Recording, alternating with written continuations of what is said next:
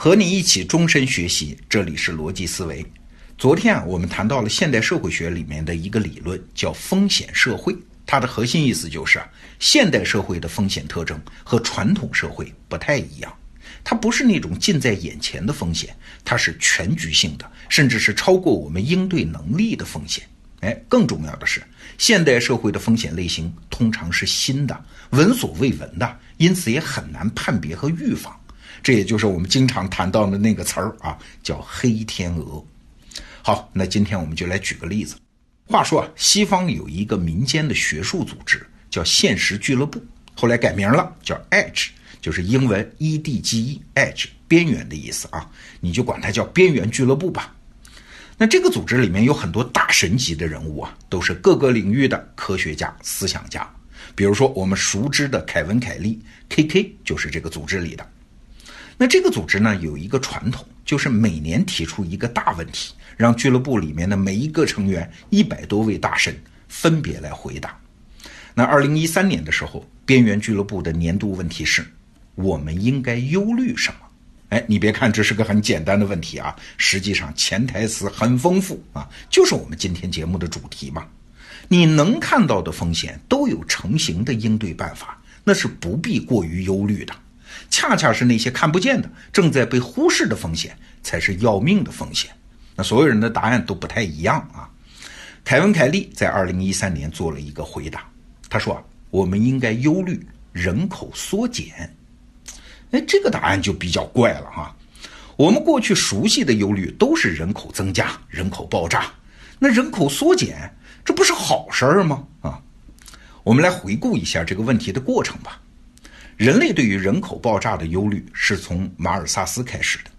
马尔萨斯是英国人，是世界上第一个经济学教授。也就是说，从他开始，经济学家成为一个新的职业啊。那马尔萨斯最著名的理论就是人口理论嘛。简单说就是啊，人口会爆炸性的发展，然后会压垮这个世界。马尔萨斯是十九世纪初的人，那当时的背景是啥？是英国刚刚开始搞工业革命。那马尔萨斯就发现，确实啊，财富在增加，但是别忘了，人口也在增加。那新增的财富会不会被新增的人口给吃掉啊？那不就白忙一场吗？他就想啊，财富的增加那是线性的啊，而人口的增加是几何级数的。你想，一对夫妇生五个孩子，五个孩子再生五个孩子，那还了得啊？那新增的财富怎么赶得上人口增加呢？哎，这就是著名的。马尔萨斯陷阱，当然了，后来的历史证明并不存在这个陷阱啊！只要有技术进步和合适的制度环境，不仅财富的总量会增加，人均财富照样也会增加嘛！你不要过于担心嘛。像过去三十多年，我们中国人是眼睁睁地看着这个过程发生的。但是啊，马尔萨斯当年预言的这个恐怖未来，还是在很多知识分子心中留下了阴影啊。啊，直到今天还是有人在担心，全球人口万一爆炸了，地球资源不够用了，最后大家要全完蛋了。他们的担心呢，也不能说没有道理啊。我们就看一组数字吧。一八零四年的时候，全球人口达到十亿啊，这已经是一个很大的数了。那什么时候增长到二十亿呢？哎，要等到一九二七年。你看，增长十亿，从一八零四到一九二七。花了一百二十三年，那从二十亿涨到三十亿是什么时候啊？嘿嘿，一九六零年，这只花了三十三年啊，就又涨了十亿。那到四十亿呢？是一九七五年，只花了十五年。你看，越来越快啊！到五十亿是一九八七年，只花了十二年。又过了十二年，一九九九年，全球人口达到六十亿。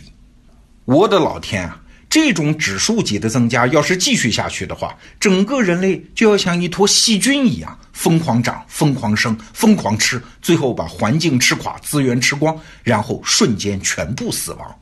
这个前景太吓人了。但是后来发生了什么呢？哎，你看，第七十亿人口是哪年出现的？是二零一一年，从六十亿涨到七十亿，哎，还是只花了十二年。怪事儿。不是说好了是指数级增长吗？怎么一直都是十二年、十二年、十二年呢？怎么变成线性增长了？按照现在人口学家的预测啊，第八十亿人口会出现在二零二五年，也就是说再涨十亿，需要十四年，多出来两年。你看，人口增长变慢了。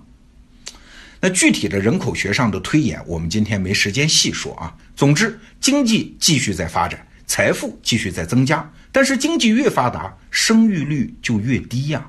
很多发达国家的人口已经开始负增长了。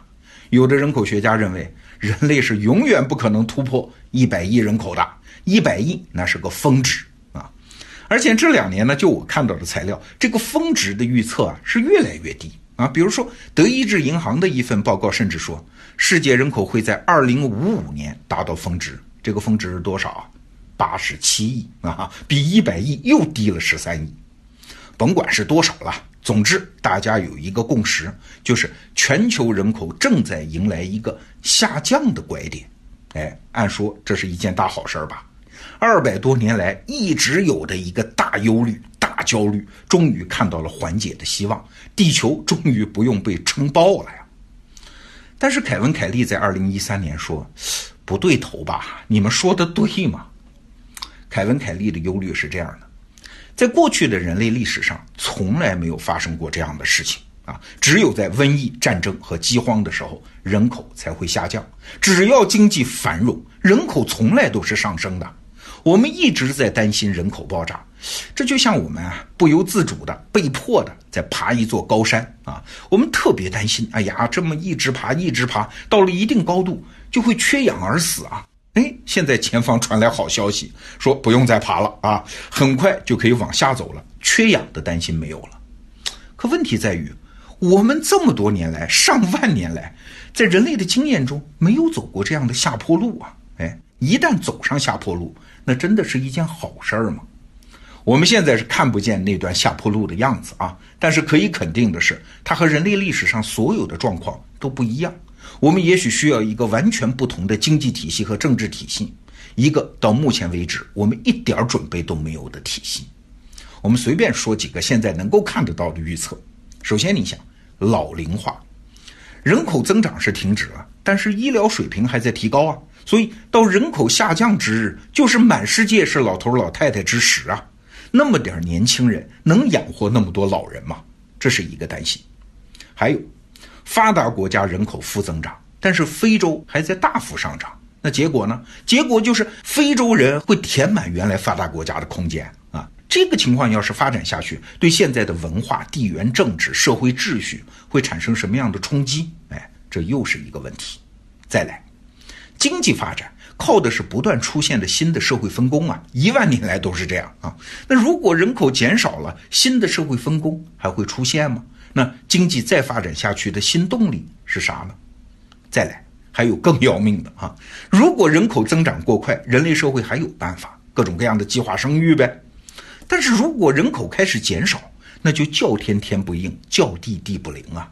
凯文·凯利说了啊，在新加坡，一对夫妇如果生一个孩子，政府欢天喜地啊，给奖励的五千美元补贴；如果生到第三个孩子，那补贴高达一万八千美元。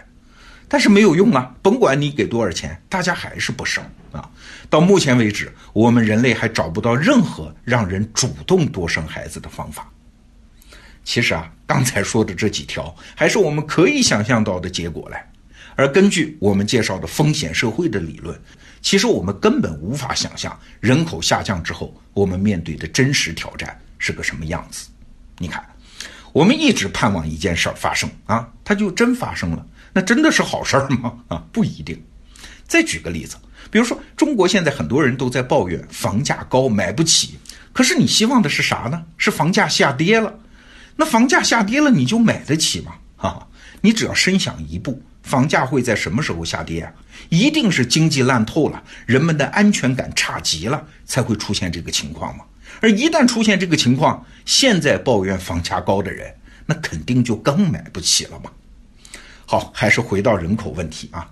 今天我们说这些，并不是在说人类社会的未来就一定是漆黑一团。有新风险，人类自然会想出新的应对方法。毕竟我们现在应对风险的能力比传统社会也是强的太多太多。我们今天说这个，其实只是在提醒一件事儿，就是从过去画一根延长线，它一定不指向我们的未来啊。我们只要躺在过去的逻辑里面心安理得，嘿嘿。那才是最大的风险啊！这周的节目就是这样，祝各位周末愉快，下周见。